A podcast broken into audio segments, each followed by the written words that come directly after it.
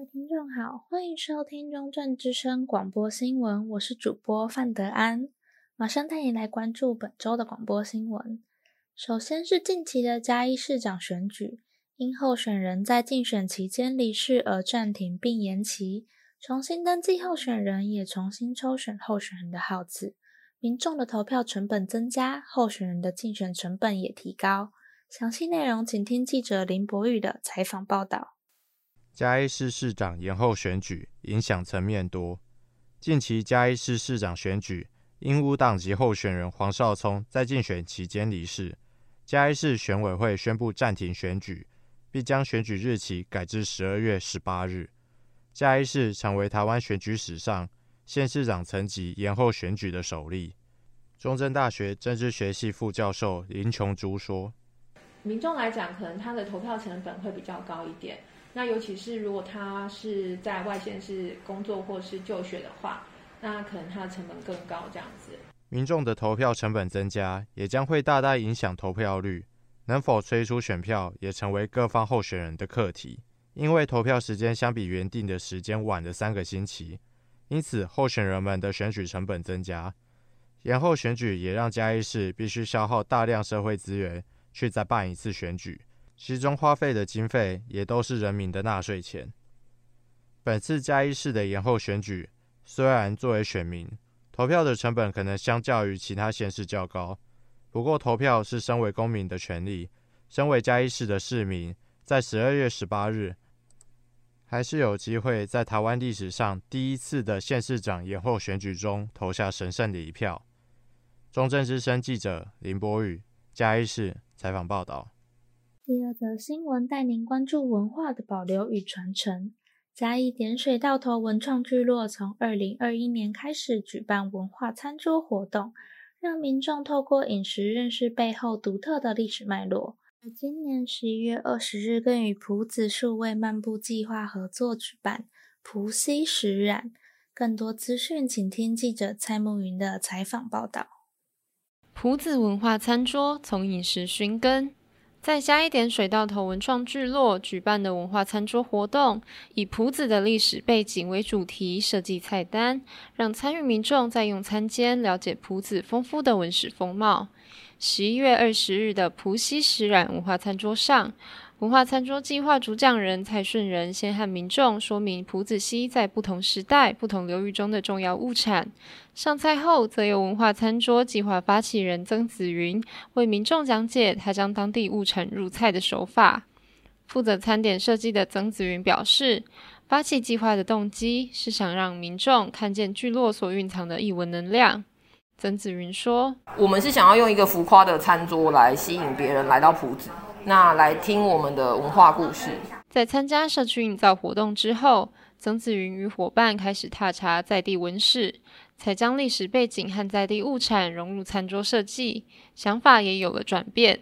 曾子云说：“虽然我想要给他很浮夸的菜，我想要让他拍了之后给别别人看，说来来我们这边可以吃到这个，可事实上他自己体悟到了什么，我们引起了他什么共鸣，这才是最重要的。”谈到文化餐桌计划的愿景，蔡顺仁说：“透过这一个活动的举办，我们会希望是，呃，可以去扰动或者引动更多当地的人来讲他们。”接下来是针对长者的服务。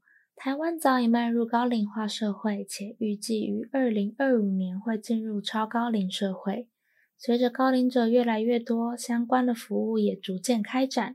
例如为长者送餐，更多服务内容介绍以及相关问题，请听记者周家伟的采访报道。环保遇上长照，长辈吃得更健康。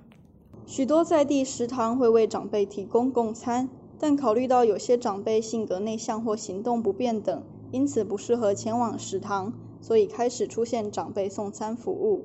服务内容除了把更健康美味的便当送到长辈手中，还具有每天探视长辈的作用。而因为一个食堂的营运需要长时间的规划及大量人力金钱成本才能持续运作，且常受地域限制，因此银色大门老人送餐平台选择与各地餐饮业进行媒合，来扩大服务地区，增加为长辈送餐的效率。但目前送餐的人手欠缺仍是关键。虽然长照二点零政策中即有包含营养送餐补助，但补助的金额不足以支撑送餐人员的工作量，这部分还需要政府补强改善。银色大门产地到长辈餐桌专案经理周明辉说。送餐这件事情，我们觉得真正缺乏的不是人力，而是这整个可能制度层面上面，我们对于就是送餐这件事情的一个关注。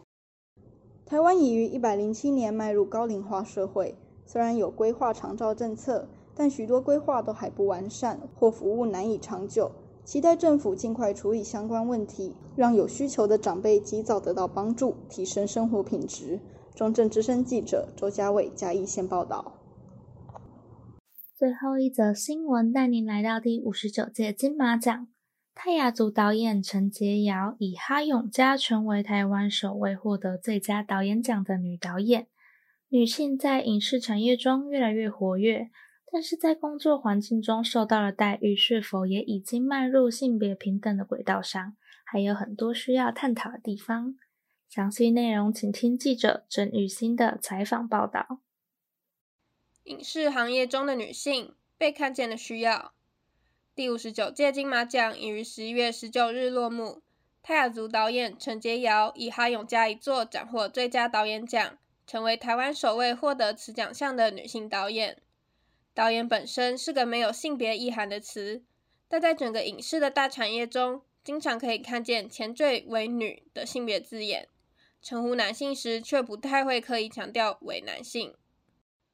根据台湾经济研究院的调查，女性在电视及电影产业中的从业比例约呈现在百分之四十四至五十二的区间浮动。虽然比例并没有太过失衡，但不能代表女性在影视产业中的地位已经达到平等。梁家兴导演表示，女性有体格条件上的限制，相比男性担任摄影、灯光等技术职会更花时间。且女性工作人员在剧组里常担任制片、造型、化妆师。职务性质导致主导性较弱，更没有话语权。由女性产出的作品需要被更多人看见与关注。